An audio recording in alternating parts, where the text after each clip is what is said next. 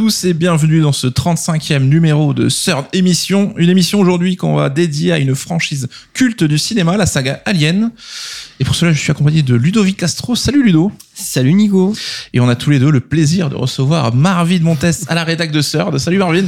Salut euh, Nico, salut Ludo. Bah, merci à toi d'être venu jusqu'à Toulouse pour discuter un petit peu d'Alien. Donc tu es l'auteur du livre Alien, la mécanique de la peur, paru chez Third Édition. Et de futurs livres en, en préparation. Hein. On va ça, beaucoup plus. on va en dire beaucoup plus, mais oui.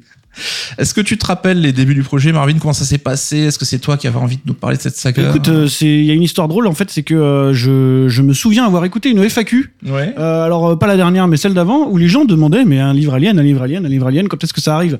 Et du coup, je me suis dit mais c'est vrai que j'avais cette idée d'écrire un, un, livre alien depuis un moment, et donc j'ai contacté Mehdi, vu que j'avais déjà le, contact de Mehdi, et ça s'est fait très vite en fait. Hein, je crois que je pense deux semaines après, je devais commencer dessus quoi. Parce que tu avais déjà écrit un bouquin toi, donc chez Advark Edition. Chez Advark Edition, ouais, qui s'appelait Hong Kong donc qui était une espèce de, de, de somme autour du cinéma d'action de Hong Kong. Voilà. Et euh, donc Ludo, c'est toi qui t'es occupé de l'édition du livre. Euh, t'en étais où toi sur Alien euh, avant de commencer à bosser sur ce bouquin? Eh bah pas très loin. Hein. Moi j'avais vu Aliens le retour, donc Alien 2, hein, quand j'étais tout petit. Je me mm. souviens. En fait, c'est mon frère qui avait dû me le montrer et je l'ai vu plein de fois, gamin. Je pense que je l'ai vu une bonne dizaine de fois peut-être moins, je sais pas. Mais en tout cas, mon souvenir me dit que voilà, je l'ai vu pas mal de fois. Et euh, j'avais vu Alien 4, je pense, mais euh, j'en avais très peu de souvenirs. ouais, euh, voilà, c'est là où j'en étais. Alors petit disclaimer avant de commencer, donc Marvin, tu es là dans le cadre de ta tournée nationale évidemment. Effectivement. Tu fais le tour des cinémas donc Pâté Gaumont euh, pour parler un petit peu. J'en ai fait trois quoi. Présenter voilà des séances de ciné Alien et donc euh, il y en a une à Toulouse donc euh, cinéma Gaumont la Beige qu'on fait en partenariat avec la librairie à plein rêve donc c'est super cool.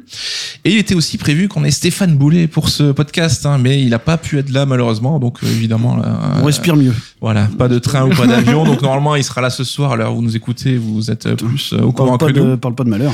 Donc voilà, on avait choisi d'organiser l'émission autour de Alien 1 et Alien 3. Comme ça, on pouvait parler un petit peu de vos deux euh, bouquins. Donc lui euh, a bossé sur un livre sur l'œuvre de David Fincher et donc Alien 3, ça s'y prêtait bien. Donc on va garder ce découpage malgré tout, mais voilà. Donc on salue Stéphane et euh, et on regrette qu'il soit pas là malgré tout. C'est vrai. Tu peux le Finalement, c'est vrai, c'est vrai. En vrai, non, mais c'est vrai. Je suis tout à fait sincère. donc Marine, on va commencer. le premier Alien. Est-ce que tu te souviens de ton premier contact avec ce film? Oui, je, je m'en souviens. De toute façon, je le raconte au début du livre. C'est un contact un peu étrange parce que euh, je me rappelle d'avoir loué une vidéo en vidéo club euh, parce que j'ai connu la, fin des vidéoclubs, hein, voilà. Et, euh, et ça devait être un éditeur un petit peu aventureux, hein, qui, qui, ouais, qui faisait pas trop attention aux trailers qu'il mettait au début des, des, films. Et je me rappelle d'avoir été victime d'un terrible enchaînement euh, The Full Monty Alien pendant, tu vois, avant, avant que le programme se lance, quoi. Et donc c'était assez bizarre. Ouais, c'était la une des scènes en plus, c'était la scène de la première mort par l'alien adulte du premier film, quoi. Donc oui, je me souviens que c'était par un hasard total. C'était assez, assez marquant déjà, quoi. Et dans ton avant-propos, tu disais un petit peu tout ce qui fait un peu le sel d'Alien, cette mise en scène autour de la notion de peur. Est-ce qu'Alien, du coup, c'est de la science-fiction ou c'est un film d'horreur? Ah, Je dirais que c'est les deux. C'est les deux? Voilà. Parce que c'est, on va dire que c'est une franchise qui est en premier lieu euh, mise en scène par un réalisateur qui apprécie pas tant que ça la science-fiction avant d'y toucher, et que c'est écrit par un type qui aime les deux, quoi, qui est aussi fan de Lovecraft que, que de SF, quoi. Donc je pense vraiment que qu'on est, qu'on est largement dans les deux. Tu parlais d'écriture et on a, il faut mentionner euh, Dan O'Bannon, donc qui a un peu euh, créé les fondations de l'univers Alien. Qu'est-ce qu'il a vraiment apporté précisément? On sait qu'il a bossé avec Carpenter notamment. Euh. Il a commencé, ouais, il a rencontré Carpenter quand ils étaient ensemble à le, donc c'est au tout début des années 70 et ils étaient ensemble à l'université de Californie du Sud. ils étaient tous deux en gros étudiants en cinéma, ils étaient aspirants réalisateurs quoi et ils ont travaillé ensemble sur le, bah, le premier film de Carpenter. Euh, qui s'appelle Dark Star, mhm. du coup, où euh, officieusement Dan O'Bannon est euh, co-réalisateur, co-scénariste, responsable des effets visuels, il est même acteur dans le film. Et bah, comme tout le monde le sait, je pense, il n'est pas crédité, puisqu'il y avait un accord entre les deux. Chacun devait produire le film de l'autre à tour de rôle. voilà. C'est pour ça que Dan O'Bannon a mis fin à la, à la collaboration. Ouais, ça les a un petit peu, vexé, quoi. Mais donc c'est lui ensuite qui a récupéré un projet qui s'appelait à la base Memory, qui est ensuite devenu Starbeast, puis ensuite Alien. Donc euh, c'est c'est le oui c'est le fondement du scénario. Euh. Il reste beaucoup de son travail dans le film euh, final ou Il en reste pas mal, ouais. ouais. il reste il reste beaucoup de choses, notamment bah, le, le, concept très marquant du du bah, de, de, quasiment de l'accouchement forcé, de la césarienne forcée quoi. L'émergence du chestburster, ça ça vient de lui et son- de son collaborateur de l'époque euh, qui s'appelle Ronald Chaussette, voilà, chez qui il vivait et avec qui il a plus ou moins coécrit euh, le premier le premier Alien quoi. Donc oui, il reste beaucoup de choses. Après, il y a aussi beaucoup de choses euh, qu'on a dans la version finale qui sont à mettre au crédit de Walter Hill, du coup, et. David Giller qui ont récupéré le scénario après. Qui sont les producteurs euh, un peu de Qui la sont les franchise, producteurs de euh. la franchise jusqu'à Alien Covenant. Ok, donc euh, on sait, bon là on va le dire, hein, que les coulisses des films aliens en général c'est plutôt animé. Hein. Oui. Et là le film va prendre un peu son, son, son, son point de départ avec l'arrivée de Ridley Scott. hein. Comment ça se passe son arrivée? Qu'est-ce qu'il a apporté au film en fait? Il arrive en bout de course, Ridley Scott. Vraiment, c'est, euh, c'est-à-dire que le premier projet, euh, ça devait se dérouler de, de la manière euh, suivante. Donc, Walter Hill devait, en gros, arranger le scénario pour réussir à le vendre à la Fox, et devait aussi le réaliser. Sauf que Walter Hill se rend compte assez vite que la science-fiction, c'est pas, c'est pas du tout son domaine de prédilection et ça l'intéresse pas plus que ça. Et donc, il part au moment où le film vient d'être greenlighté. Et donc là, c'est un peu la panique. Il y a des tas de réalisateurs qui sont approchés. Je crois qu'il y a Friedkin, il y a Robert Altman, il y a Spielberg. Enfin, il y a beaucoup de monde à être approché. Finalement, Ridley Scott finit par, euh, par être contacté parce qu'il a réalisé un premier film à ce moment-là qui s'appelle Les Duellistes. hein. Ouais, c'est encore un débutant à ce moment. Ah, c'est son. bah, en tout cas, dans le cinéma. Alors, il a une énorme carrière dans la publicité avant. hein. Il est déjà même. euh, il dit même qu'il est déjà milliardaire au, au moment de. Voilà. Il dit toujours qu'il n'a pas besoin d'argent en faisant des films. mais, euh, mais en tout cas, il a une énorme carrière dans la pub. Euh, et oui, oui, il vient de faire son premier film à 40 ans, qui s'appelle Les Duellistes, donc. Et. Et il se décide à, grâce à, grâce notamment à Star Wars, hein, qu'il a vu trois ou quatre fois en salle, je crois, Mhm. il, se décide, euh, il se décide à tenter la science-fiction et à accepter ce scénario en voyant le succès de George Lucas, quoi. Et c'est donc au centre du scénar, on a cet alien, donc cet extraterrestre. Euh, Jusqu'à maintenant, on a vu, euh, tu parlais Star Wars, il y a aussi Rencontre du troisième type de Spielberg qui montrait une version de l'extraterrestre plutôt positive, plutôt sympathique. Mm. Et là, on voit, on a un xénomorphe, donc euh, l'extraterrestre qui veut buter un petit peu tout le monde. Comment c'est perçu à l'époque? Parce qu'on était plutôt dans une tendance, euh, je vais pas dire bienveillante, mais plutôt sur la science-fiction qui fait rêver. On quoi. était sur la science-fiction, on va dire un peu positive, surtout après Star Wars et, et l'invasion des produits dérivés, quoi. On Mhm. va dire. Donc, euh, donc, en fait, c'est c'est c'est perçu de manière assez étrange parce que euh, Ridley Scott, lui, il a toujours dit qu'il faisait son massacre à la tronçonneuse dans l'espace. C'est sa façon de dire, je suis pas vraiment de la SF, hein, vous savez, c'est Ouais. noble. voilà, quoi. Donc, euh, donc en fait, oui, c'est assez révolutionnaire finalement parce que quand on remonte euh, en arrière, enfin, quand on retourne en arrière, on voit qu'il n'y a pas eu tant que ça de, il y a toujours eu des monstres dans la SF, mais bon, souvent en plus c'était des humains en costume, voilà. Il y a, je pense qu'il y a tout ce côté dérangeant euh, qui est extrêmement troublant dans Alien, quoi. Mhm. Donc c'est un film qui a beaucoup dérangé les gens, qui a qui a, euh, qui a fait des ravages en salle. hein. Il y a des gens qui, qui, qui- il y a des exploitants qui disaient régulièrement qu'ils étaient euh, scandalisés parce que les gens vomissaient. hein. Histoire vraie. Et euh, voilà, donc oui, c'est un film qui a, qui a beaucoup choqué et qui a été euh, démoli par la critique, par contre, euh, Ouais. à sa sortie, quoi. Et donc, bon, on parlait de ce xénomorphe, hein, mais euh, donc c'est une créature qui évolue en plusieurs étapes, hein, avec notamment l'étape du facehugger. Mhm. Tout l'aspect visuel de ces créatures, ça vient évidemment de Giger. Mhm. Est-ce que le film, il aurait connu ce, ce succès sans l'apport de Giger? Non, non, non, bah je pense pas. Et de toute façon, c'est aussi même l'apport de, c'est presque l'apport majeur de Ridley Scott quand il arrive. Oui, parce que c'est lui qui amène Giger avec lui, Bah, qui met fait- même en, en jeu son jeu, poste, ouais, son, son poste, parce que c'est vrai qu'il arrive après tous ces réalisateurs qui ont refusé. C'est un peu le dernier espoir de la Fox à ce moment-là. Et son premier souci quand il arrive sur le film, c'est euh, le monstre. Il faut vraiment pas qu'on le rate, parce Mhm. qu'il disait souvent, euh, oui, euh, on a vu des films de monstres, on a vu des films de SF, puis dès qu'on voit la créature, ça s'écroule. Parce que, parce que soit elle est pas assez convaincante, soit parce que c'est quelqu'un en costume et ça se voit tout de suite. Donc lui, il tenait vraiment à ce que le monstre soit parfait. Et effectivement, un jour, Dan O'Bannon lui montre des dessins euh, parmi d'autres. Il y avait le fameux euh, Necronome 4, en fait, qui est un tableau de Giger euh, dans son recueil de, de tableaux d'inspiration euh, Lovecraftienne, quoi. Et, euh, et Ridley Scott voit ça, il dit mais il faut absolument qu'on ait ce monstre-là, il y a presque pas besoin de le modifier. Et donc, euh, bah ouais, effectivement, il, il a tout mis en jeu pour le récupérer. Et, et je pense que c'est impossible d'imaginer euh, le succès de cette saga-là sans toute la symbolique euh, ultra dérangeante, lubrique qu'apporte le monstre. Quoi. Ouais. Ça fait vraiment partie de l'essence du. Si je me souviens bien, Dan O'Bannon, il avait rencontré Giger sur le tournage de Dune. Il l'a rencontré sur le. Jodorowsky's Dune à. Paris, ouais, Mm. où il faisait la planète des Harkonnen, euh, Giger. Normalement, c'était ce qui était prévu. ouais. Et il y avait même Mobius aussi qui devait bosser. Il y a sur Mobius qui a bossé sur euh, Dune de Jodorowsky et qui a bossé un tout petit peu sur euh, Alien. Il a en fait, il a dessiné des. Si on regarde les storyboards, euh, ce qu'on appelle les Ridley Grams, parce que c'est ce que Ridley Scott dessine lui-même.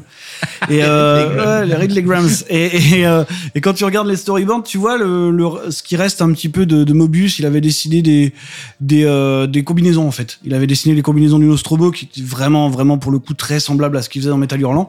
Et en fait, quand on regarde le film, au final, il reste quasiment plus rien. La seule chose qu'ils ont gardé de Mobius, c'est les lumières en haut des, des casques Ouais. parce que les, les combinaisons étaient beaucoup trop compliquées à réaliser quoi.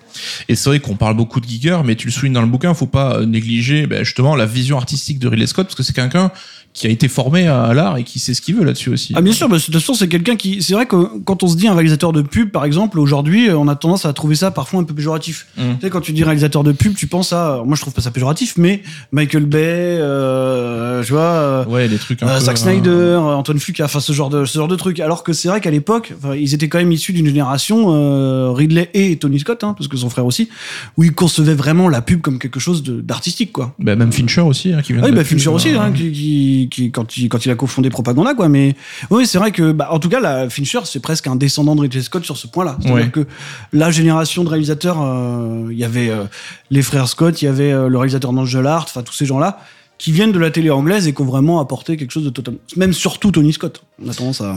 Oui.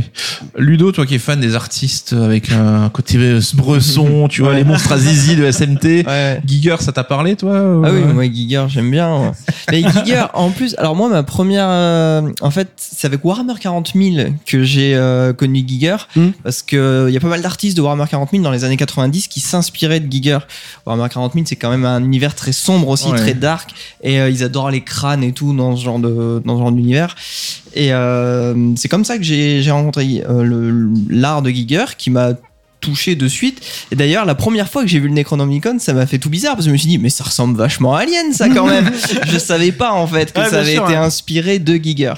Et euh, d'ailleurs, j'ai même visité le musée Giger. J'ai pas été encore. euh, à, c'est à Gruyère, À Gruyère, euh, ouais. en Suisse. Il Voilà. paraît qu'il y a un petit train, un petit train alien, à la gueule d'un alien dans le jardin, là, où tu peux te... Euh, je me souviens plus du train, mais en tout cas, c'est super impressionnant. Il y a le Giger musée Bar aussi en face. Et il y avait le Giger. Bar. Après, on, est, on allait boire un coup au Giger Bar. Ça aussi, c'est Ouais. c'est Tu sais rigolo. qu'ils ont ouais. essayé de franchiser Ouais. le truc. Hein. Ils ont essayé- ils ont fait des Giger Bars à Tokyo.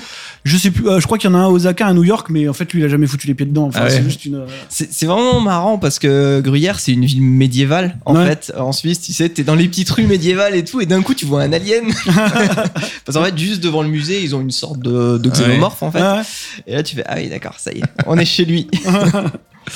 Euh, on le sait, le premier Alien, hein, il y a tout ce que ça qu'on voit comme euh, métaphore sexuelle sur la psychanalytique sûr, hein. et tout. Aujourd'hui, c'est quelque chose qui est, qui est relativement connu, dont on parle souvent, mais à l'époque, est-ce que les gens s'en sont rendus compte immédiatement ou c'est venu beaucoup plus tard hein C'est quelque chose qui a été royalement ignoré euh, à la sortie du film. Hein. C'est-à-dire que je pense que la critique ne voulait pas voir ça, peut-être. Ou alors, c'est certainement, c'est autre temps, autre mœurs, peut-être. Donc, on s'est pas tout de suite rendu compte de ce qui, de ce qui se passait, quoi. Ouais. C'est un film qui sort finalement, bah, tu sais, juste avant les années 80. On n'a pas vraiment de, on n'a pas vraiment de recul. euh, On n'a pas mis tout. On n'a pas toutes ces choses-là. Et, euh, et en fait, le, le côté un petit peu lubrique, ouais, métaphore sexuelle surtout, c'est quelque chose qui, est- bah, je me suis amusé à, tu sais, à faire un petit peu le tour des critiques d'époque au moment, de, au moment du Mhm. bouquin. Et en fait, la critique euh, l'évoque jamais le symbolisme du film, quasiment pas. C'est-à-dire qu'on va te parler de critique du capitalisme dévorant, ce genre de choses. Par contre, le, le côté métaphore sexuelle, tout ça, c'est vraiment quelque chose qui, qui intéresse pas vraiment la critique ou le public à ce moment-là. J'ai trouvé une critique, donc d'une journaliste française d'ailleurs, Ah. je crois que c'était dans, je sais plus, c'est peut-être dans l'IB à l'époque, et euh, qui disait que oui, c'était le premier film de SF féministe. Voilà. Elle l'avait déjà défini comme ça à l'époque. Mais alors, euh, c'était clairement pas quelque chose qui intéressait les gens. Ouais. Après, tu l'as dit à l'époque, la SF c'était vu comme quelque chose peut-être un peu enfantin, malgré 2001 Oh. de Kubrick qui avait déjà, enfin, fait comprendre aux gens qu'ils pouvaient avoir plus de complexité là-dedans. Ouais, bien Il a- sûr. hein, bah, Il y avait eu des grands films déjà, on peut dire avant 2001, euh, genre euh, il y a Le jour où la Terre s'arrêta, par Oui, exemple, et puis même toute la littérature euh, de SF, bah, bien quoi. sûr. Mais par contre, la SF au cinéma, dans la tête des gens, c'était de la série B en carton-pâte, quoi. Hmm. Bah, il a fallu Star, euh, 2001 pour, je veux dire, peut-être qu'on peut raconter des choses. Et Star Wars pour surtout dire, euh, on peut gagner beaucoup d'argent avec, quoi. Ouais. Ouais. Et tu parlais aussi, donc en plus de cette euh, thématique sexuelle, t'as aussi tout le propos très social du film. Hein. Mhm. Est-ce que tu peux nous en parler? C'est vrai que dès Alien 1, enfin la première réplique qu'on entend, c'est ça parle de thunes Ah bah, déjà. c'est un, de- un film qui débute par euh, des ouvriers qui discutent de leurs primes, quoi. Euh, clairement, parce que c'est ça, quoi. C'est, c'est aussi, c'est pour ça qu'on les appelle les camionneurs de l'espace. Hein. C'est ça, c'est une des idées de de, euh, de, de Walter Hill, hein, Mhm. euh, majoritairement, parce que c'est vrai que Dan O'Bannon n'avait pas spécialement défini ni leur genre ni leur métier ou quoi que ce soit. C'est vraiment Walter Hill qui va un petit peu habiller tout ça. Et euh, oui, c'est des ouvriers, c'est pas des héros. C'est des gens qui sont pas là parce qu'ils ont envie, c'est parce qu'ils y sont contraints et forcés et que euh, il y a un règlement qui leur impose d'aller euh, investiguer sur un signal de détresse, mais sinon, euh, bon, voilà quoi. Et donc le premier dialogue du film, c'est bon, euh, on n'a pas de prime, on va quand même pas aller sauver n'importe qui à l'autre bout euh, de la Ouais. galaxie quoi. Et, et c'est vraiment le, le déclencheur de beaucoup de choses de la saga, quoi. C'est-à-dire qu'il y a euh, toujours ça. Ouais, et quand tu parles de Ridley Scott, qui est déjà milliardaire quand il commence sa carrière, c'est un truc qu'on retrouve chez lui dans ce côté euh, analyse de la société et tout, ou pas spécialement Là, c'est vraiment plus que les scénaristes qui ont. Alors, il y a, il y a ça un petit peu dans, dans, dans son film de SF suivant, hein, on va dire Blade Runner, quoi. Il y a Mm. des choses qu'on voit un petit peu. Ouais. Après, il a, je pense vraiment qu'il a d'autres considérations, Ridley Scott, que le fonctionnement de la société dont il a quand même assez bien profité. Hein, même à l'heure où on se parle, je crois que c'est une des plus grosses fortunes d'Hollywood, hein. Ouais. toujours, hein, sans avoir, sans être considéré comme un réalisateur majeur, hein, pour le coup. C'est pour ça qu'il se permet d'être désagréable en interview. Euh, il y a des anecdotes fout, incroyables hein, dans ses interviews. hein. Ouais, effectivement. ouais. On y reviendra peut-être à la fin, mais ouais, il y a des anecdotes folles. Pour. Et c'est vrai que dès le premier Alien, donc ça met en place cette société à Weyland Yutani qui, euh, bah, tu comprends vite que c'est eux les gros méchants. hein. et donc, euh, en fait, l'alien, c'est pas tant la créature la plus effrayante du film, hein, c'est plutôt eux ce, que, ce, qui, ce, qui, ce qui véhicule comme idée. Quoi. Ah, c'est vrai qu'on ouais, on peut se poser la question hein, de, de, de savoir. Surtout, c'est qu'on se, on se dit que sans la Weyland Yutani, euh, on n'aurait pas de- d'apparition de l'alien dans cet univers. Quoi, hein. ouais, et puis c'est un peu le fil rouge qu'on retrouvera Parce que voilà, euh, si- s'il y a bien une société euh, ou une, une entreprise qui tente de récupérer l'alien à chaque fois, même quand c'est une très très mauvaise idée, oui, c'est effectivement, une mauvaise idée. c'est une vraie méga corporation de, cyberpunk, quoi, les, les pires idées possibles au fur et à mesure du temps. ouais. Euh, bah, pour terminer cette première partie, une question peut-être un petit peu compliquée, mais est-ce qu'un film de monstre comme les aliens, est-ce que c'est forcément politique selon toi? Je suis pas persuadé. Je, en fait, ça dépend de quelle manière on prend les choses. C'est-à-dire que le film de monstre, euh, il est plus psychanalytique que politique, je pense, parce qu'on parle quand même beaucoup de subconscient au travers du monstre. Alors après, la question c'est, c'est vrai que le monstre, il illustre souvent, en tout cas, c'est là-dessus que je reviens pas mal dans le bouquin, sur les dérives de la science. Alors, est-ce que le fait de critiquer les possibles dérives de la science, c'est politique? Peut-être. Mais en tout cas, c'est à ça que ça me fait penser en premier. quoi. Est-ce Ouais. que Jurassic Park est un film totalement politique? Je suis pas totalement sûr. Oui, mais il y a quand même un propos, comme tu dis, sur l'usage de la science. En tout cas, et, c'est la, euh, en tout cas, c'est la science-fiction pure, Mm. dans le sens où c'est la, la critique d'une technologie, d'une dérive potentielle d'une technologie qu'on a actuellement. Ouais, à partir du moment où ça parle d'éthique, de la science et Ouais, tout, je c'est pense qu'on peut le forcément un petit comme peu politique. politique, quelque part. Euh, D'ailleurs, la dernière fois que j'ai revu Jurassic Park, je me suis étonné à quel point c'était pertinent et à quel Bien. point ça allait encore euh, maintenant. Et puis bon, t'as Godzilla aussi, Bah, c'est extrêmement ce politique. genre de choses qui sont politiques. Oui. Après, euh, la, la saga, la- elle prend une tendance, je pense, en- encore plus politique à partir de la suite, de toute façon. Où là, pour le coup, James Cameron, c'est un réalisateur quand même une image beaucoup plus engagée euh, que, que que Ridley Scott, quoi. Mais euh, non, je suis pas persuadé que ce soit. Enfin, je pense qu'on pourrait. C'est super dur comme question en fait, hein, parce qu'à la rigueur, on pourrait se re- retourner à la base et dire est-ce que le cinéma c'est forcément politique, là, là, et puis C'est pour t'échauffer un peu, tu Ah, vois. dans un contexte social un peu politique, là, il faut qu'on se, D'accord, ok. Écoute, je pense que Dracula n'est pas politique.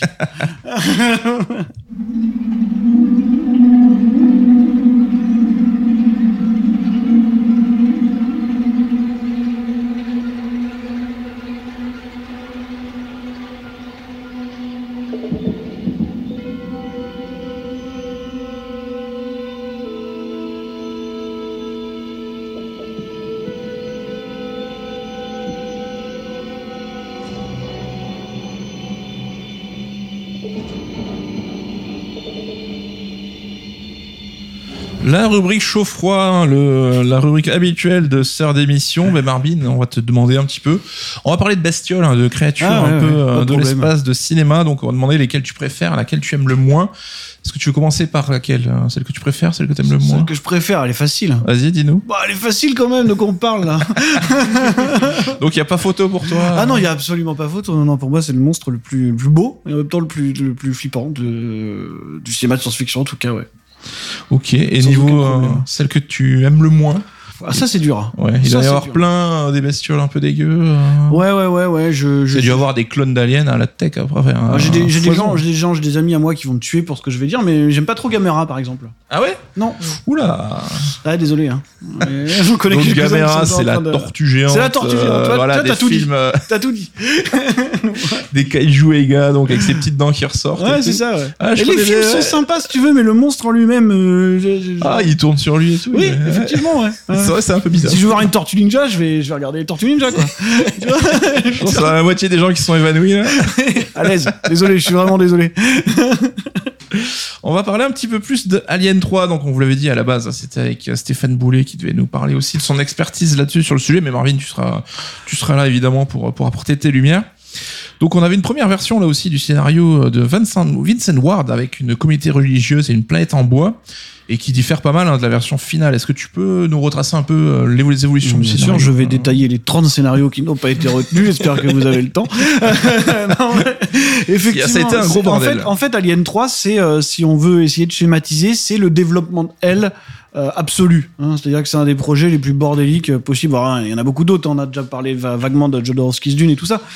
Mais Alien 3, c'est marrant parce que c'est, tu sais, ça fait partie, je pense, de ces scénarios qui n'ont jamais vu le jour, Mm. qui sont hyper fantasmés par les fans de SF. Et on, finalement, on se dit peut-être que c'est mieux qu'ils aient jamais vu le jour, tu vois, qu'ils Ouais. soient restés à ce, à ce niveau de fantasme, quoi. Bon, un film pas sorti, c'est vrai que t'as toujours les gens qui s'imaginent Ah, ça voilà. le meilleur film du monde. En tout alors cas, Alien bon, 3, après Jodorowsky's Dune, c'est peut-être le projet le plus fantasmé de tous les fans de SF parce que c'est vrai que ça avait l'air d'être extrêmement prometteur quoi. Ouais. Et, et donc il y a beaucoup de, de gens qui sont passés sur euh, sur le scénario d'Alien 3.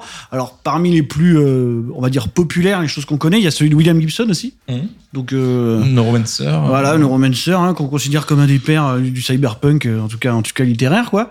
Et euh, qui, a, qui a fait un scénario qu'on peut retrouver, euh, qui a été réédité en bouquin, qu'on peut même euh, écouter en audiodrama, hein, disponible Ah. sur Audible avec des effets spéciaux, et tout. Ah, trop cool. avec le cast original qui reprend la VF. Ah ouais. Donc, Oh, euh, putain, c'est cool. On peut à peu près voir ce que Alien 3 devait être, et c'était pas du tout ça. c'était un film quasiment d'action euh, dans la lignée de celui de Cameron, quoi. Ouais, c'était vraiment là, ça poursuivait le. Voilà, ouais, après on a Rémi Harlin qui est arrivé, donc euh, Rémi Harlin, réalisateur finlandais qu'on connaît bien pour pour euh, Hard 2 par exemple, euh, pour euh, Freddy Le moins 4 bon. je crois, je sais plus, un truc comme ça, mais bon, voilà. Et le moins bon, t'as dit, c'est ça? Non, je Oui, oui, non, pas, t'as je pas 4 et 5. mais- ah oui, ah oui, euh, d'accord, je me suis- c'est bizarre. Mais, mais en tout cas, il y a une trentaine de scénarios euh, pour savoir. euh, pour... Et en fait, ce qu'il faut savoir, c'est que le scénario final, celui que Fincher va utiliser, c'est Walter Hill et David Giller qui arrivent et qui disent bon, vous savez ce qu'on va faire, on va prendre tout ce qui existe et puis on va compiler tout ça. Ouais, donc les Et producteurs historiques de la franchise. Et, et on va l'écrire, on va le mettre à notre nom. Et ils l'écrivaient euh, au fur et à mesure du tournage, au jour le jour. Je comprends pas pourquoi ils ont pas pris en charge la franchise dès le début, parce qu'il y a un des deux qui devait réaliser le premier film. Là, ils attendent ouais. qu'il y ait 50 versions de scénar avant de faire le leur. Alors, en fait, ils ont un rapport très bizarre avec Alien, c'est qu'à chaque fois qu'un film sort, ils finissent toujours par dire quelque part Ah, c'est bon, on arrête, on n'en veut plus. Voilà. Et ils ont toujours voulu en fait s'en séparer.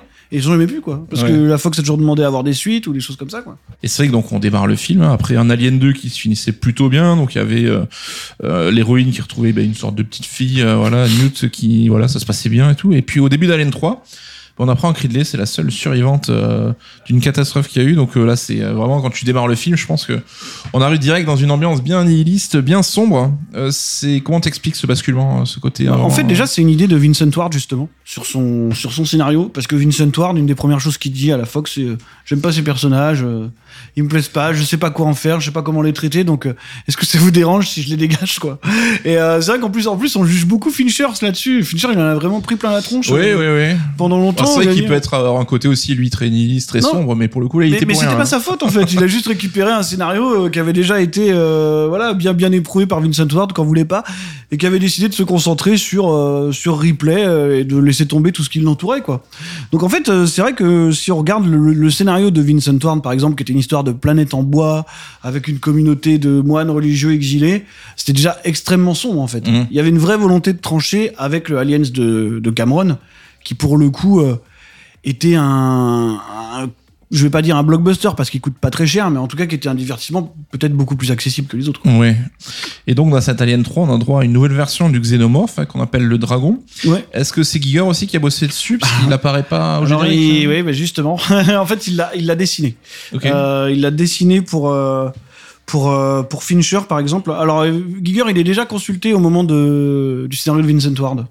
Euh, il lui explique son idée de la planète en bois et Giger, il, il en parlait en disant j'ai jamais rien compris à ce qu'il me racontait, j'ai jamais réussi à le conceptualiser, et du coup je j'ai pas pu le faire. Voilà, il comprenait pas comment ça pouvait marcher. Et pour lui, c'était intéressant que ça ça puisse un petit peu fonctionner quoi. Mm. Et, et du coup, il a il a vite laissé tomber. Et quand Fincher arrive. Bah, il décide de, de lui redemander ce qu'il pouvait faire. Alors Fincher lui donne plusieurs euh, pistes. Hein. Il voulait que ça ressemble plus à un animal.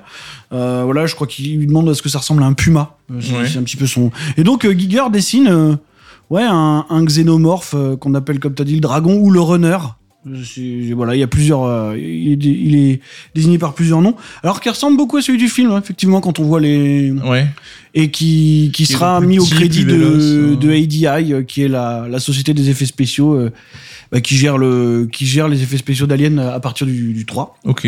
Et euh, effectivement, Giger l'avait un peu mauvaise. Ouais. Il a toujours dit qu'il a jamais compris pourquoi euh, pourquoi Fincher lui avait euh, l'avait même pas crédité. En fait, euh, le- son crédit, il est pour la création originelle du Xenomorph, mais pas pour celui du 3. Alors qu'il a toujours affirmé que c'est quand même son idée, quoi. Ok. Mm. Et donc on commençait à parler tout à l'heure hein, du premier Alien, un film quelque part euh, féministe aussi. Et là on voit ben, Ripley qui arrive dans un, un environnement, on va dire, très très masculin, très testostéroné. Ouais. Est-ce que ça a permis euh, ben, d'approfondir justement ce créneau de, de, l'œuvre un peu féministe féministe, euh, peut-être. Je- En tout cas, euh, en tout cas pour le coup, c'est vrai qu'il y a un symbolisme extrêmement fort parce que elle n'est pas uniquement entourée que de personnages masculins, elle est entourée de personnages masculins qui sont tous des criminels, qui sont tous quasiment des criminels sexuels en plus, hein, parce que le film te raconte qu'il y a une histoire de chromosomes. Alors je sais plus quel est ce chromosome. YY, je crois. YY ou quelque chose comme ça qui, qui pousserait donc les hommes à euh, être extrêmement violents en- envers les, les femmes et les enfants. Voilà. Donc, euh, veux, ça, ça peut être, tu sais, une sorte de, de vision presque prédictive de, de la culture du viol, de ce genre de choses. Hein. C'est vraiment, euh, tu vois, c'est-à-dire qu'on va te dire, euh, de toute façon, ces gens-là, ils peuvent pas se retenir, c'est pas leur faute, quoi. Ouais. Il y a vraiment ce genre de choses-là. Ils peuvent pas s'empêcher d'avoir. euh, D'ailleurs, il y a une scène assez drôle où quand, quand le, le superintendant de la prison annonce que, que Ripley arrive, ils sont tous là. Mais rappelez-vous, j'ai fait jeu, jeu de chasteté, moi. voilà, comme c'était vraiment indissociable de la femme de- d'essayer de, la féconder, quoi. Ouais. Il y a vraiment ce truc-là. Et, et ça crée un miroir assez sympa aussi entre, enfin, c'est sympa, c'est pas le mot, mais assez brillant, on va dire, entre Xenomorph et les criminels, qui sont en fait euh, quasiment animés par le même truc lubrique euh, pendant tout le film, quoi. Et puis il y a aussi ce sous-texte assez religieux hein, du film, hein, quand on voit cette planète prison qui est vraiment un enfer, un enfer sur Terre, enfin dans l'espace en tout cas. Et évidemment le sacrifice à la fin de Ripley. Là aussi, on voit que, enfin, la franchise a toujours des thèmes assez profonds qui sont développés, quoi. Ouais, bien sûr, bah, ça, c'est ce qui reste de Vincent Ward pour le coup et de ce fameux scénario de la planète de bois euh, avec les moines, quoi. Et, c'est vrai que le film euh, semble être une, une espèce d'allégorie géante de, de, de, ouais, de, plein de, de plein de passages bibliques. Alors, il y a beaucoup de choses à droite, à gauche. C'est assez compliqué de l'analyser parce que c'est vrai qu'on se demande toujours euh, à qui cette partie appartient vraiment. Euh, voilà, je pense vraiment que c'est ce qui reste de, de Vincent Ward. Et d'ailleurs, là, on parle, euh, on va dire essentiellement de la version ciné, mais pour ceux qui ont vu la, la fameuse Assembly Cut, euh, qui a été euh, remonté en 2004 donc pour le coffret, le coffret Alien Quadrilogy, il y a encore plus de résonance biblique pour le coup quoi. C'est voilà, il y a des personnages qui avaient été effacés, qui ont été réintégrés et c'est vraiment encore plus troublant quoi. Mais euh, ouais. Et au-delà de ça, on a même euh, il y a, enfin, une grille d'analyse qui est dans ton bouquin qui est plutôt cool. hein, c'est que ce Alien 3 donc, est écrit même Alien au cube. Mhm. Et ça pourrait indiquer aussi trois pistes d'analyse assez distinctes. Quoi. Ouais, bien sûr, il y a. bah, et en fait, on, on pourrait considérer qu'il y a trois aliens dans le. Dans le- et d'ailleurs, Alien Cube, c'était euh, c'était le titre. euh, Enfin, c'était la manière dont on présentait le titre euh, sur l'affiche, quoi. hein. donc, c'est- ça voulait vraiment dire qu'il y avait trois aliens, quoi. C'est-à-dire qu'il y avait euh, il y avait Ripley. Euh, Voilà, on va spoiler un petit peu, mais bon, j'imagine Oui, que les gens ont vu ou lu le livre peut-être. Euh. Donc, il y a Ripley en elle-même qui arrive en tant qu'étrangère dans cette communauté masculine. Il y a l'alien, évidemment, euh, qui va rentrer euh, au travers d'un chien, du coup, dans la version cinéma. Mm. Et puis, il y a un troisième alien qui est celui qui est porté, en fait, par Ripley, quoi. Donc, on a vraiment trois envahisseurs différents. euh, et et c'était une bonne manière, je pense, de, de, de, de jouer avec le titre. Euh, honnêtement, euh, ouais, ouais, je trouve que c'était assez cool. Alors on sait tous, hein, la réception du film elle a pas été super dingue. On m'a dit quand même que James Cameron apparemment s'est dit déçu en voyant Ah, le il, film. a, il a dit qu'il voulait briser le crâne de Fincher. Ah oui, C'est carrément. ça la quote, ouais. Ok, bah, il- Toujours. euh, Apparemment, il a dit j'ai eu envie de lui briser les cervicales ou un truc comme ça. Et mais il dit aussi bon vu que c'est un, un pote et un, un bon réal, j'ai fini par lui pardonner quoi. Est-ce que c'est vraiment tous ces soucis, tu l'as dit, tu parlais de développement de elle, est-ce que c'est à ça qu'on doit la qualité du film peut-être discutable ou est-ce que il y a vraiment d'autres soucis euh, plus formels quoi? Ah, En fait, l'immense critique qui est fait euh, qui est faite au film, c'est euh, ce qu'on disait tout à l'heure en fait, c'est-à-dire le le fait de faire table rase de Aliens de Cameron. Euh, faut pas oublier qu'Aliens de Cameron, c'est un film qui était extrêmement populaire.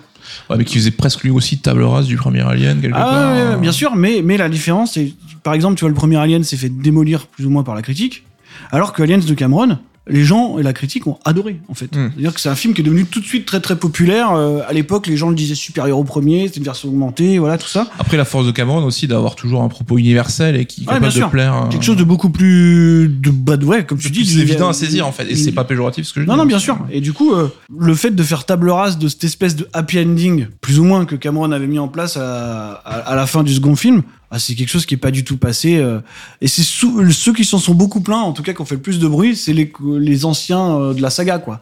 En général, c'est le souvent. casting précédent. euh, c'est euh, voilà, il y a même l'acteur qui jouait X, tu vois, qui qui s'est mis à se plaindre. Ah ouais, ils m'ont pas rappelé, ou ils m'ont rappelé juste pour prendre mon, mon, mon visage en photo pour faire un corps, enfin ce genre de truc, quoi. Et euh, ouais, il y a les, les, non, la réception, elle est pas, elle est pas vraiment, elle est pas vraiment flatteuse. hein.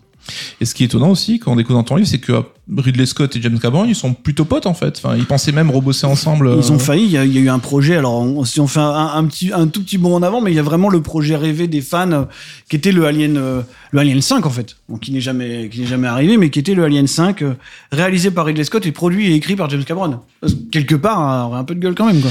Mais c'est marrant parce que Ridley Scott, ça a l'air d'être un mec qui a quand même de l'ego. Il en a jamais voulu à Cameron d'avoir un peu. C'est le seul film qui, qui, dé- qui le considère comme, comme étant une bonne suite. Enfin, en tout cas, il dit que c'est ce qu'il fallait faire. Oui. Et sinon, après, il dit qu'il a pas vu celui de Fincher, ce qui est totalement fou, c'est sûr. Mais euh, il, il dit qu'il ne l'a pas vu. Chez Cameron dit aussi que Alien vs Predator, Alors- c'est son troisième meilleur film, c'est ça? Et personne n'est parfait. hein. Écoute. James Cameron nous a aussi dit que Terminator Genesis c'était incroyable quand il fallait le vendre. Donc euh, C'est vrai. Voilà. Euh, une autre question là aussi compliquée un petit peu pour clore cette deuxième partie. Euh, On sait que Fincher, bah, c'était encore le Fincher débutant, qui a été emmerdé pendant tout le tournage, qui n'était pas encore aguerri. Est-ce que ça, qu'est-ce que ça donnerait un film Alien si c'était réalisé par le Fincher d'aujourd'hui Tout dépend des conditions dans lesquelles on le place. Je pense Non, mais tu vois comme il peut le faire sur ses films absolument. ou, mais j'arrive euh, même pas à le- à l'imaginer quoi. Tu vois Non, mais j'arrive même pas à imaginer qu'il soit sur une franchise ou sur un quelconque film de studio euh, dans le qu'il aurait pas d'intérêt à faire quoi. Ouais. Vraiment.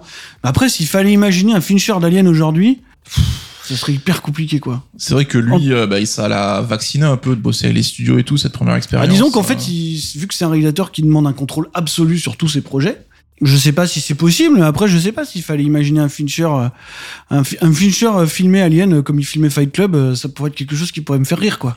Dire, ça, non, mais mine de rien, ça reste une franchise qui a beaucoup de choses à, qui a beaucoup de choses à dire. On le disait tout à l'heure sur le plan sociétal, et je pense que via les, les thématiques de Fincher, justement, et le regard qu'il pose là-dessus, euh, de toute façon, ça serait pro- probablement l'Alien le plus politique qu'on puisse avoir, quoi. Finalement. Ouais, même si euh, aujourd'hui il aime pas trop qu'on lui reparle euh, du projet. quoi. Et il a fini par l'accepter quand même. Ah oui? Il l'a remis dans sa filmographie. Ah, c'est vrai? Ouais, il y a un moment quand on achetait le DVD de Seven Out Fight Club, il était pas dessus. Ok. C'était Seven son premier film. Mais il a fini par plus ou moins dire que bon, euh, bon, c'était une expérience mauvaise, mais elle existe quoi.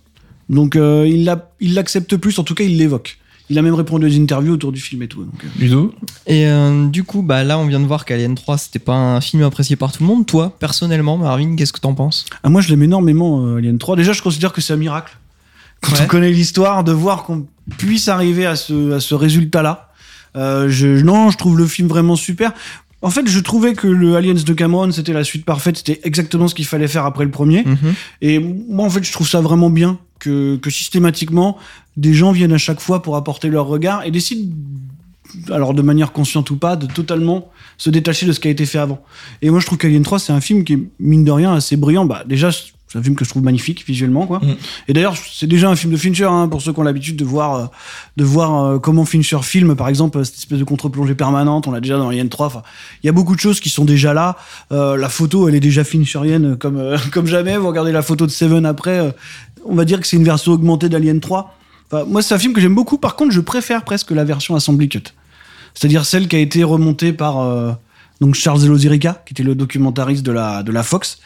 Euh, je préfère sa version parce que on a souvent, il y a une légende qui court qui dirait que Fincher s'est fait déposséder de son film euh, pour que la Fox le remonte dans son dos. C'est pas vrai, hein, c'est juste qu'il il a failli revenir dessus puis finalement c'était trop dur pour lui donc il a pas voulu le faire.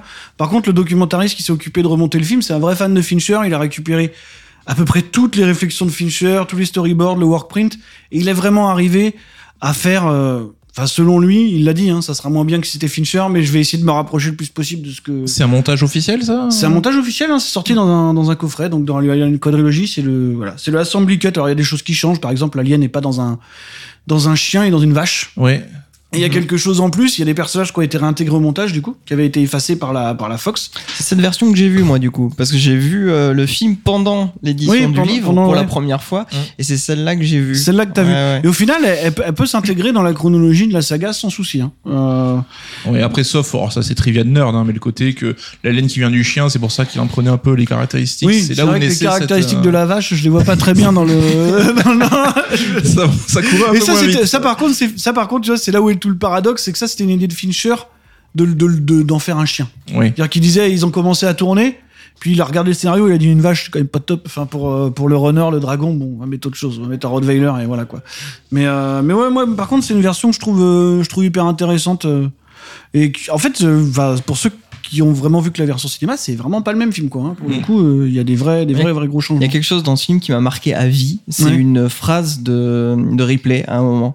Qui, alors, je sais plus ce qu'elle dit en anglais, mais en français, c'est Tu es dans ma vie depuis si longtemps Oui, ça. que je ne me souviens de, rien d'autre. Elle est d'une puissance, cette Ouais. phrase. Elle est incroyable. La manière dont elle la délivre, Ouais. à Sigourney Weaver, c'est fou. Euh. C'est c'est qu'en plus, c'est vrai que nous, on se dit, euh, on regarde ces films-là qui sont faits sur euh, des décennies, mais pour elle, ça dure une semaine, Alien de 1 à 4, quoi.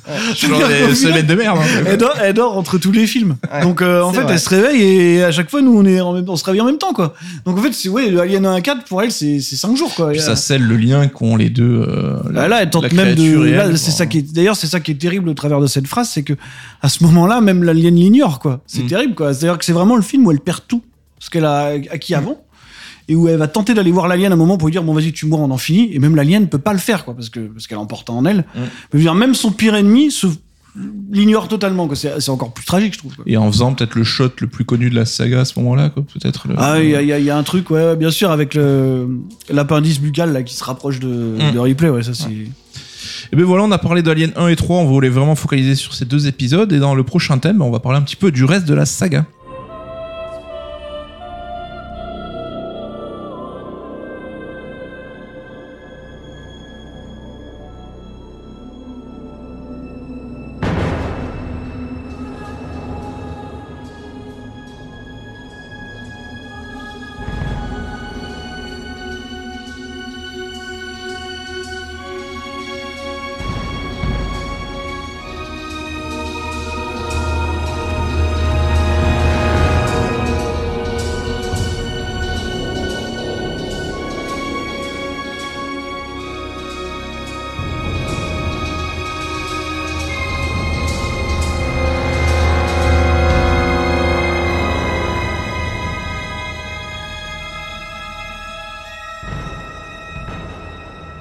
Marvin, si tu Oui. étais un animal,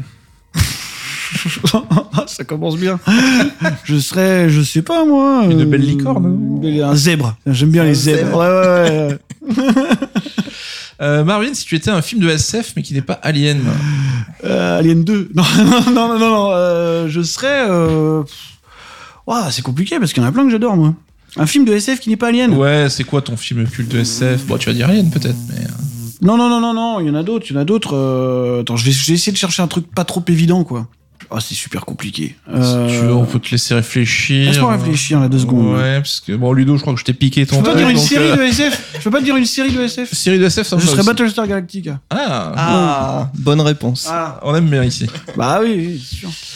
Euh, je sais que tu joues un peu aux jeux vidéo. Oui. Donc, euh, si tu étais une saga de jeux vidéo, Ça c'est pareil, c'est vachement dur. Euh... Que des questions difficiles ici. Ah. T'es pas venu pour t'amuser. hein. Ah non, j'ai l'impression là, ça me fait pas rire du tout. Je serais, euh, je serais, je serais.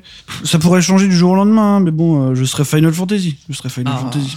encore Bonne une bonne réponse réponse. aussi, oui. Bah oui. Ah oui. Marvin, euh, si tu étais un autre auteur barbu de Sœur Ah, je ne serais pas Stéphane Boulet. Sachez-le. C'est ça que tu voulais entendre. voilà, écoute, c'était manière d'adresser un petit clin d'œil à, Stéphane qui aurait dû être avec nous Les aujourd'hui. cheveux d'ailleurs. Ça, ça nous différencie beaucoup. Alors on va parler un petit peu maintenant voilà, du reste de la saga, hein, du futur, des épisodes entre deux, et aussi bah, de Sigourney Weaver quand même, on n'a pas encore Bien prononcé son nom, je crois, l'actrice, le visage de la franchise. Comment est-ce qu'elle s'est retrouvée sur le projet euh de manière assez hasardeuse, hein, puisqu'elle voulait pas euh, y participer. Alors déjà, faut savoir qu'à la base, quand Dan O'Bannon a écrit le script de, de ce qu'allait devenir Alien, il n'avait pas de, de genre euh, pour les personnages. Mm. Il n'y avait pas d'homme, il n'y avait pas de femme, il n'y avait rien du tout. Euh, c'est Walter Hill qui a décidé euh, avec David Giller de, euh, en fait, de manière complètement opportuniste, hein, ah, c'est vrai qu'il y a des actrices comme euh, Suzanne Sarandon par exemple ou Meryl Streep euh, qui gagnent des choses aux Oscars. Ce serait peut-être bien qu'on ait un personnage euh, principal féminin. Ah oui, c'est aussi pragmatique que Ah, ça. c'est aussi pragmatique que ça. hein. C'est alors on sait plus exactement qui a eu l'idée. C'est soit David Giller, soit le président de la Fox à l'époque. Mais en tout cas, elle a été balancée comme ça, ça c'est sûr. Et donc ils se sont mis en tête de chercher une actrice. Ils ont auditionné notamment. En fait, à la base, ça devait être Meryl Streep. Donc ça aurait peut-être changé toute la saga. Hein. Mais euh, mais je crois que son mari est mort juste avant. Enfin, il y a un truc un peu tragique comme ça qui fait qu'elle peut pas. Et donc ils auditionnent Sigourney Weaver, qui est une actrice de théâtre qui déteste la science-fiction et qui trouve ça horrible, qui lit le script d'Alien, qui le trouve horrible, c'est vraiment dégueulasse, je veux pas faire ça. Et euh, son agent la force quelque part à, à passer les auditions et ça se passe tellement bien. Finalement, avec Ridley Scott, il arrive tellement à bien lui vendre le concept que elle se dit bon, euh, c'est vrai, je peux avoir un rôle très fort de personnage féminin, pas quelque chose qui court les rues, Ouais, notamment dans le cinéma populaire, carrément. et je vais y aller quoi. Et donc euh, voilà. Et du coup, bah, c'est devenu vraiment l'emblème de la franchise. Est-ce qu'on peut pas même dire que du moment où la franchise s'est un peu détachée d'elle, euh, ça a perdu un petit peu en intérêt peut-être Ah, je ou- vois ce que tu veux dire. je, je vois ce que tu veux dire. Non, mais tu as raison, t'as raison. Euh, oui, oui, bien sûr. Ah, je veux dire, elle est aussi importante que qu'un xénomorphe hein, dans la franchise. Il y a, y a pas de. Enfin, c'est. Elle est aussi importante dans la franchise qu'elle est dans la culture populaire tout court. Et encore, là, on parle de replay. Mais par exemple, la replay du Aliens de Cameron, qui est Mhm. peut-être l'incarnation de l'héroïne euh, de pop culture absolue, quoi. Je veux dire, elle est extrêmement importante dans. euh, elle a vraiment un cheminement parallèle au monstre et c'est son histoire à elle, finalement, qu'on suit. Et on parle souvent de féminisme, alors peut-être qu'on n'est pas ici les meilleurs pour y répondre à cette question, mais en tout cas, elle apporte euh, ouais, des visions différentes à chaque fois de ce que peut être, de ce que peut être une sorte de lutte, quoi. Voilà, c'est vraiment un personnage qui est en lutte constante. Oui. Donc, non, c'est. Oui, c'est un personnage hyper important, quoi. On fait un petit point rapide hein, sur les différents films. Mais toi, le Aliens 2 justement de Cameron, t'es plutôt client? Ouais, j'aime bien. Je, pour moi, c'est mon favori, c'est le premier, hein, pour pas être très original, mais bon, voilà. Et parce que je suis aussi un Ridley Scott Zouz, donc, euh, donc Il en bon. faut. Enfin, et, comment ça? Ah, j'aime bien aussi. euh. Mais en tout cas, euh, le, le cinéma, de, le, le Aliens de Cameron, je pense que c'est le, le meilleur. juste après, ouais. C'est vrai qu'on a eu tendance, il est un petit peu dévalué avec le temps. Je vois beaucoup de gens dire, oh, finalement, c'est le moins bon, tout ça. euh, parce que c'est un film de guerre, quoi. Parce que c'est un film, euh, on va dire, plus accessible, plus populaire. Je pense que c'est ce qu'il fallait faire. Est-ce qu'il fallait faire un clone du huitième passager? Oui. Je pense pas. Ludo, toi, je crois que c'est ton préféré. c'est ça? Ouais, ouais, bon, alors peut-être, sans doute, euh, grâce à la nos- nostalgie, hein, parce que je l'ai vu euh, quand j'étais petit. Après, moi, il faut savoir que de base, j'aime pas trop les films d'horreur. Mhm. Les films vraiment horreur-horreur, j'ai j'ai un petit peu du mal avec ça. Donc, justement, ça Ah, s'éloigne de l'horreur. ouais, euh, alors, c'est vrai qu'on est plus dans le blockbuster, mais je l'ai revu encore récemment et je trouve que ça reste un blockbuster quand même assez intelligent sur euh, Ah, bien sûr, certains hein. aspects, quoi. Et, euh, et puis il y a plein de choses très emblématiques, je trouve, d'Alien dans ce dans cet épisode au niveau des machines, par exemple. Tu sais, t'as le marcheur de manutention, Ouais, c'est incroyable, ça. euh, puis t'as la reine alien, quoi. Là, ils T'as ont quand créé même la ouais, reine alien. voilà, la mythologie. La Reine Alien qui a été cr- créée par euh, Stan Winston, justement, c'est- c'est c'est fou, quoi. Et et il y a plein de choses, en plus, qui ont été créées par James Cameron. Parce que James Cameron, il vient de, chez, de l'école Roger Corman. C'est c'est vrai qu'on a tendance à dire, oui, Alien, c'est un blockbuster, mais pas du tout. C'est un, c'est film à 18 millions. C'est un C'est blockbuster d'auteur, quoi, comme les films de James Ouais, mais c'est même pas euh, un blockbuster, c'est un film à 18 millions. Ça coûte vraiment rien, en C'est fait. vrai qu'il a ce côté débrouille aussi. Il coûte euh, à peine plus cher avec l'inflation que le premier, en fait. Mais par contre, euh, il y a, T'as fois plus d'aliens. Il y a dit, ouais, il y a beaucoup plus d'aliens, il y a, il y a, il y a des, des tas de choses. Mais par exemple, un film comme La mort vous va si bien, je crois, qui, qui sort dans ces eaux-là, il, il coûte quasiment le double. Là, tu te rends, pas, te rends compte quand tu vois le.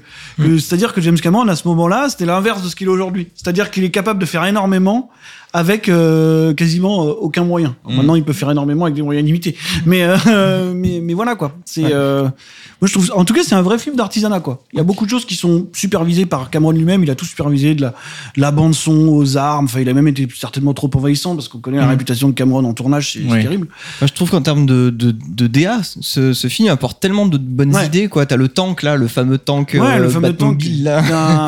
un tracteur d'avion, je crois. Ouais, c'est ça. ouais. Ouais, t'as les armes là, les armes énormes euh, qui veulent rien dire. euh, Il y, a, il y a c'est- plein de super idées de SF et de films de guerre en plus, parce qu'en plus c'est un film de guerre. Ouais. le coup, c'est un vrai film de guerre, un post-Vietnam. euh, voilà, même thématiquement, il y a des choses. C'est le film qui ouvre un peu le lore pour les gens qui s'intéressent un peu Mhm. au lore de la de la saga. C'est le film qui l'ouvre et qui montre plein de choses différentes. Moi, je, moi, je continuerai à penser que c'est ce qu'il fallait faire. Ok. Il y a une résurrection maintenant, donc le film de Jean-Pierre Jeunet. Oui? Il a assez décrié. Vive la, vive hein. la France. hein. Tu l'aimes bien, toi? Moi, je l'aime assez bien. Je pense que c'est une. euh, Alors, je pense que c'est le moins brillant de, en tout cas des quatre premiers, voire de tous. Hein, mais euh, mais euh, mine de rien, je peux pas enlever à Jean-Pierre Jeunet le fait qu'il fasse un film qui lui appartient totalement, quoi. Et c'est-à-dire que c'est quelque chose d'assez. euh, Et Ludo qui me regarde bizarrement, il doit détester Non, non, ce film. c'est juste que j'ai très peu de souvenirs de ce film, tu sais. Il Alors, doit certes, j'ai vu ta partie, non. Je me souviens des aliens qui nagent, je crois. Ah, il y a- il y, a ça, ouais, il y a Ouais. ça. C'est une idée qu'ils devaient utiliser dans le 3 et qu'ils n'avaient pas gardé. Du coup, ils l'ont.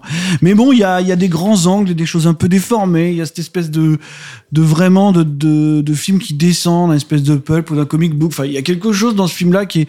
Alors, c'est pas parfait. Par exemple, tous les acteurs jouent comme des savates. C'est compliqué parce que Jean-Pierre Jeunet, il a souvent dit euh, J'ai jamais compris le film avant de le recevoir. euh, Oui, à la maison pas- avec les sous-titres. il a dit, mais c'est pas une blague, j'ai pas compris ce qu'on filmait, ce qu'on racontait, quoi. La seule qui parlait français, c'était Sigourney Weaver. Ouais. Donc, ouais, Dominique Pinon, quoi. Mais il pouvait pas diriger vraiment les acteurs et tout. Donc, c'est un film qui, mais, en fait, c'est un film qui s'est fait, faut le noter, dans des conditions plutôt cool. C'est-à-dire que C'est le seul film où les gens insistent en lui disant, ouais, ça Alien, quand même, ça a du mal. Non, non, non, ça va, c'était bien. Et même, ils voulaient le récupérer pour le film suivant, si Ah, ils ont failli le récupérer ouais, à un moment donné, et puis bon, il- ça, s'est- ça s'est pas fait pour des raisons un peu nébuleuses. Je pense même que lui avait pas besoin spécialement d'y retourner. Mais oui, il a été, euh, il a été un moment pressenti, bon, comme euh, la moitié des réalisateurs de, de la planète euh, sur Alien Mhm. 5, je pense. C'est qu'Alien, c'est une saga quand même à part. Donc, les quatre premiers films, ont chacun est attribué à quatre réalisateurs avec un univers fort à chaque fois. Il y a aussi énormément d'années qui séparent les, chaque épisode de la série, c'est un truc qui surprend. Mhm. Et il n'y avait pas vraiment de nom attaché à la franchise, alors que Non. si ça sortait aujourd'hui, t'aurais un Alien tous les un an et demi, deux ans. Ce qu'on va voir, t'aurais un gros euh, producteur derrière. quoi. que ça arrive, ça. Comment tu l'expliques que ça n'a pas eu ce, ce côté blockbuster Bah on non, voit, mais c'est un truc que j'ai vraiment, j'ai vraiment tenté de retrouver des, des choses qui pouvaient s'en rapprocher. Je trouve pas d'exemple tant que ça. C'est vraiment une exception hollywoodienne, quoi. Dans le sens où chaque film alien, il peut être intégré dans une filmographie qui est plus grande que le film. Mhm. C'est pas, c'est pas le chef-d'œuvre de Ridley Scott, le chef-d'œuvre de James Cameron, je pense, et encore moins le chef-d'œuvre de Fincher, quoi. C'est vraiment, euh, c'est fait par des réalisateurs et des auteurs qu'on n'a pas forcément besoin et qui en fait se l'approprient à un moment donné. Et elle peut passer de main en main comme ça, être euh, extrêmement populaire et en même temps extrêmement empreinte de la marque de quelqu'un. Et c'est vraiment une exception hollywoodienne. Et je pense que c'est vraiment ce qui fait son, ce qui fait son succès, c'est cette singu- singularité-là, quoi. Il y a peut-être le duo de producteurs dont tu parlais qui reste il y a aussi Walter Hill et David euh, Giller qui sont parfois un peu interventionnistes. hein. Mais, euh, mais bon, quand on regarde quand même le résultat final de chaque film, on peut vraiment le rattacher à son réalisateur euh, thématiquement ou visuellement sans aucun problème. Quoi. Pour le coup, il n'y a pas un alien de commande. Pour l'instant, ça n'existe pas. Et c'est vrai que donc après ces quatre épisodes, on a quand même vu peut-être un Ridley Scott qui a essayé de, de s'accaparer un petit peu la, la franchise. Hein. Il a vraiment, bah, il a tué le projet Alien 5 de Neil Blomkamp. Est-ce que c'était vraiment euh, le moyen un peu de faire euh, son caprice et de se dire, je veux que ça soit ma franchise, quoi?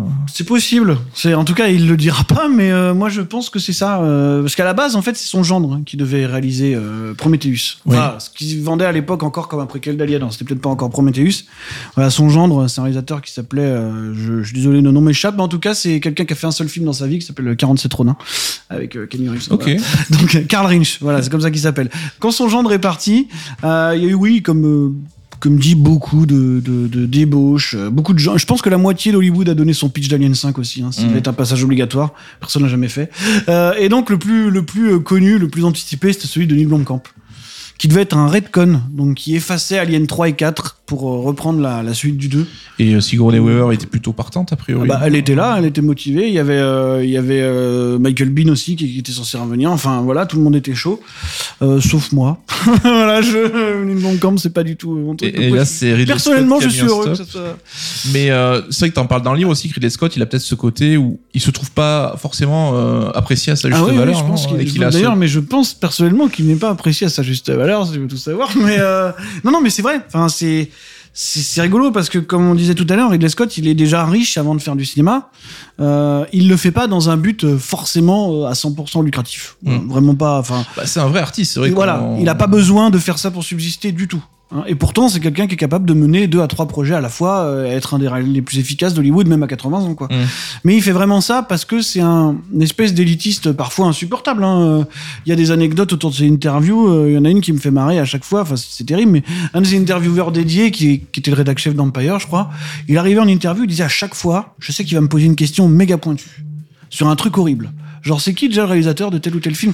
Un truc que personne ne connaît, tu vois. que- Hmm. Et si tu réponds mal, ouais. l'interview va être atroce. Il teste ta culture pour voir un peu s'il peut. Parce qu'en fait, euh, il, il- il est, en fait, comme son, comme un de ses personnages de, de, de Prometheus et Covenant, justement, c'est vraiment, euh, il- pour lui, enfin même c'est de ses phrases, hein, il le dit, c'est euh, la valeur de quelqu'un, ça se reflète au travers de, de ses connaissances culturelles. Voilà. C'est-à-dire que si tu n'es pas cultivé, tu, tu, tu, tu vaux rien pour lui, vraiment. Et donc, du coup, c'est pour ça qu'il a cette vision un peu. euh, un peu ouais hyper élitiste de l'art et qui s'est toujours considéré comme euh, bah, comme sous-considéré justement L'artiste maudit un peu. parce qu'il c'est pas un lui il se serait vu euh, au vu de sa carrière au vu de ce qu'il a eu comme succès enfin je pense qu'il se serait vu euh, comme un Spielberg ou un Cameron quoi Bah, comme un Fincher, comme on dit, qui vient peut-être même de la pub même aussi. comme un Fincher il a même pas les... enfin si tu veux je pense même pas qu'il a la reconnaissance critique de Fincher parce que tu dis il y a la doublette Alien Blade Runner au-delà de ça, finalement, avec la critique, c'est toujours un peu compliqué. Il y a des super gros succès comme Gladiator ou La Chute du Faucon Noir, mais est-ce que c'est des immenses succès critiques? Est-ce que le, le type est considéré comme un, comme, un, comme un Spielberg ou un Cameron? Non, jamais. Je pense que ça, ça doit beaucoup le, beaucoup, peu. le saouler, ouais. Et c'est aussi pour ça qu'il s'est dit bon, euh, je vais récupérer ma grosse franchise. D'ailleurs, une des, un des déclencheurs, c'est il passe sur le tournage d'Avatar, il voit Cameron fait Avatar et il dit. euh, il faut que je me, il faut que je retourne à la science-fiction, donc Ouais. je, je fais ma réponse euh, nihiliste, quoi. Et au-delà même de l'appropriation commerciale d'Alien, de la franchise, c'est qu'il va même, ça va devenir un peu un moyen de de- d'exprimer vraiment sa pensée là-dessus. On va avoir Ouais. une sorte de diptyque même entre Prometheus et Covenant sur l'histoire de la création, euh, la Mais place de l'artiste. Mais quoi. ça, je suis toujours pas capable de, de savoir. C'est pas un- un- en même temps un gigantesque troll. Il y a quelque chose là-dedans. Il y a quelque chose du trollisme dans, Prometheus et Covenant, c'est-à-dire de, tu de prendre les théories que les gens qui ont voulu s'accaparer la franchise ont essayé de galvauder pendant euh, des décennies et de dire ah vous voyez votre Space Jockey là, bah voilà ce que je vais en faire. Ça va pas vous plaire, tant pis, mais je vais le faire. Donc point audace. Moi j'a- j'accorde le point audace quand même. Petit côté George Lucas un peu non? Ah bah oui, bah, je pense que c'est aussi suicidaire de faire Prometheus que de faire un, épisode 1 La menace fantôme quoi. C'est à peu près la même démarche, je pense, que de faire la, la prélogie et, et de faire ce genre de choses parce que pour le coup, en fait, en plus, bah, il il y, a des qualités que je trouve au film, mais si je prends un peu de recul, je me dis est-ce qu'on a véritablement de savoir besoin de savoir d'où vient cet extraterrestre?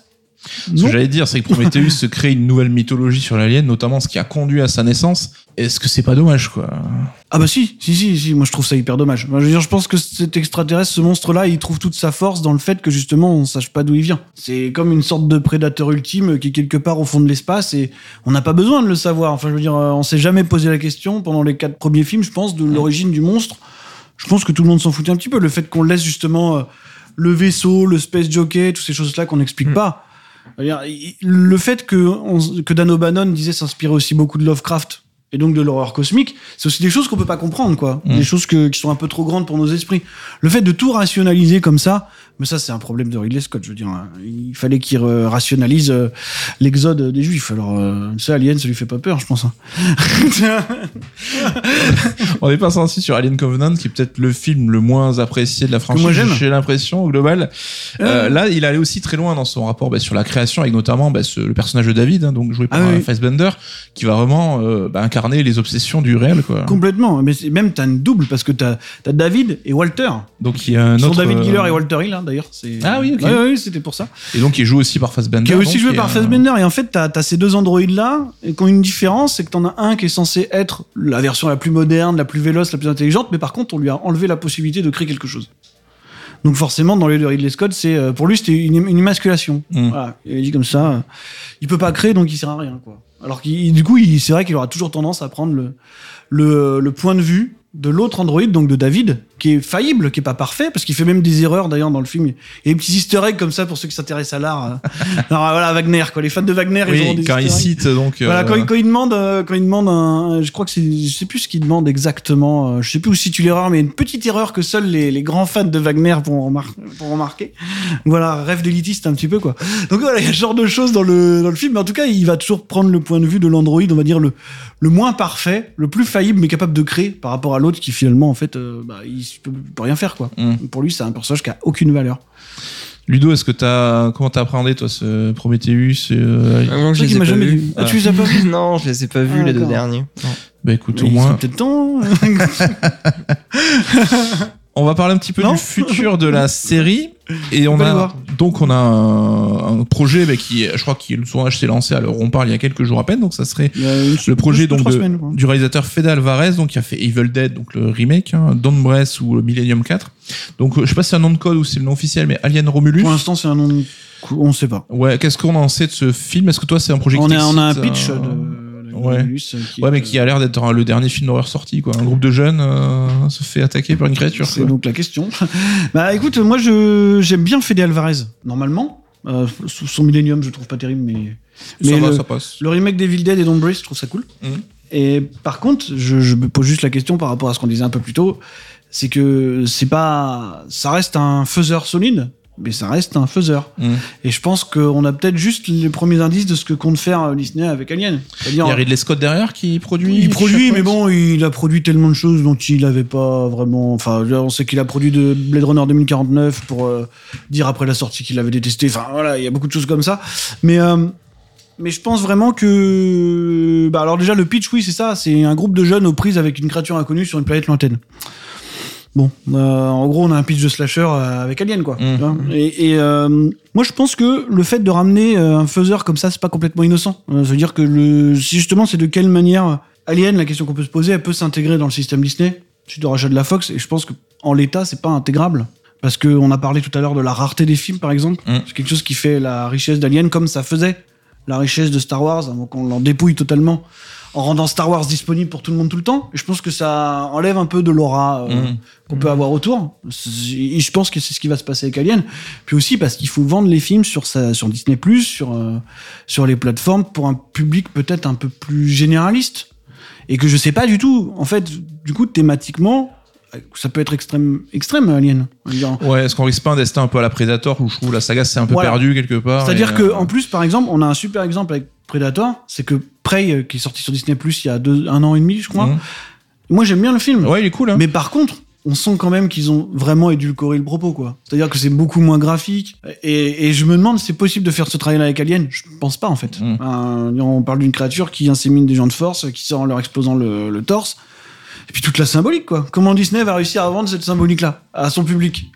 C'est c'est hyper compliqué. Donc je me dis que peut-être le fait qu'on commence à avoir des Fede Alvarez, des choses comme ça, c'est qu'on va donner la saga peut-être à des faiseurs un peu solides, comme on peut avoir sur le MCU, ce genre de choses, mais que ça va devenir vraiment des films de studio euh, au premier degré, quoi. Ouais. Un projet peut-être un peu plus excitant, c'est la série de Noah Hawley sur FX. Alors là, a priori, on reviendrait sur Terre. C'est un peu le fantasme de, de tous les fans Ah, d'Alien. que aussi, c'est un préquel. euh. Donc ça se passe avant le premier Ça se passe épisode. avant le huitième passager. Et, euh, Encore un préquel. Et par rapport à Prometheus Bah, on sait pas. Ok. Je me suis toujours demandé s'ils allaient intégrer la mythologie de Ridley Scott ou finalement se dire bon de toute façon il s'est passé euh, des décennies donc euh, c'est pas grave. En tout cas, En Noah tout cas, euh, euh, il fait a du bon taf en Carrière de série sur, showrunner euh, sur Fargo. Fargo et sur euh, Légion, Légion, ouais, qui sont Carrière deux de showrunner solide. Puis en plus qui sont des séries qui font pas trop de concessions pour le coup. Ouais. Donc euh, ça peut être plus intéressant. Ça reste quand même chapeauté par Disney. Donc après, je sais pas de quelle manière. euh, Après, peut-être que le format série permettra plus de liberté. En tout cas, ce qu'on en sait pour l'instant, c'est que c'est euh, c'est que c'est euh, une série qui est extrêmement euh, centrée autour des méga corpos et de ce qui se passe euh, avant avant le huitième passager, avant qu'on en arrive à ce résultat de la société. Si on veut faire une ref, on pourrait dire que c'est presque le caprica de, de Alien, quoi. D'accord. Ah, je sais pas si c'est gentil hein, de dire ça, mais mais mais ça pourrait être ça. Je vois. eh ben, écoute, on va attendre de voir ce que ça va donner le futur pour cette saga.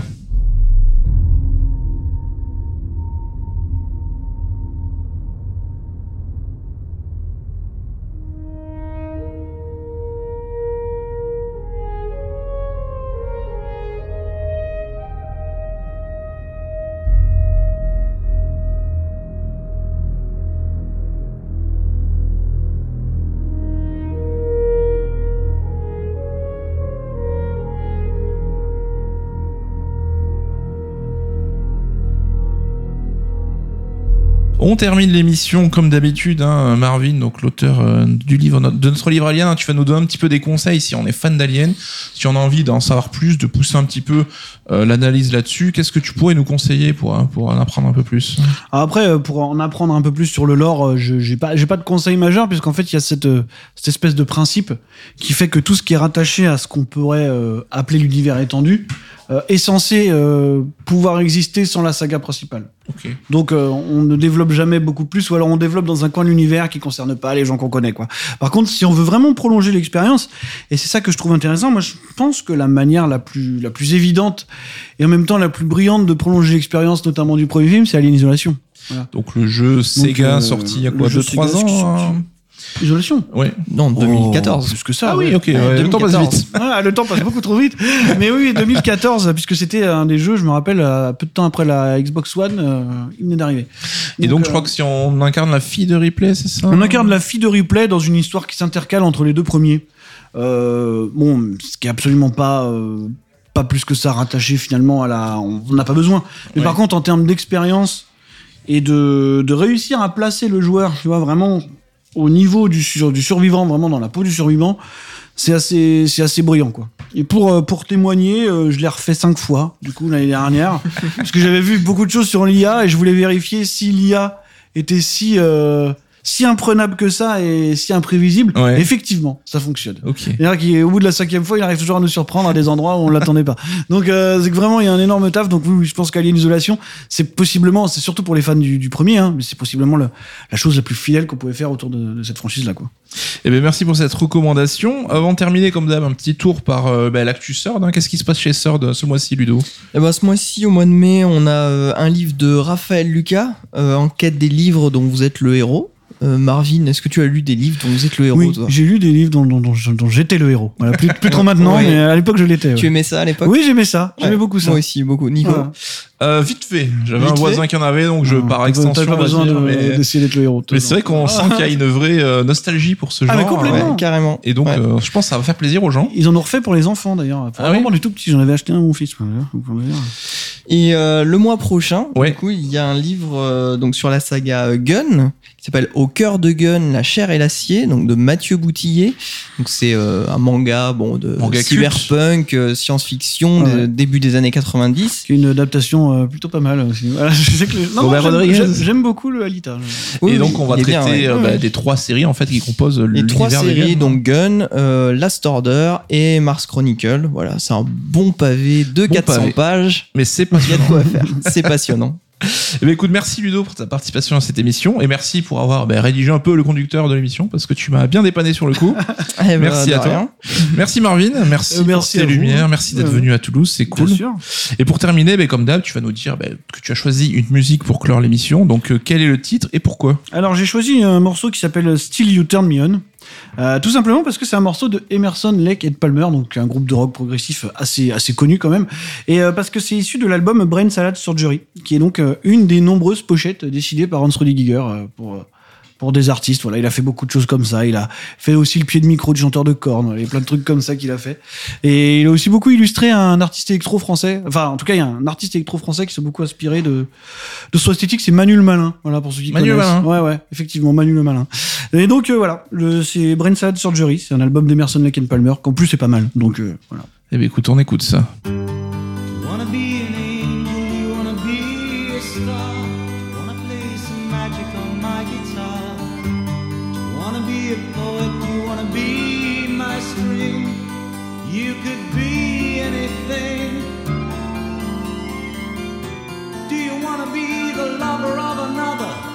Undercover, you could even be the man on the moon. Do you wanna be the player? Do you wanna be the string? Let me tell you something. It just don't mean a thing. You see, it really doesn't matter when you're buried the dark glass on your eyes. Though your flesh has crystallized, still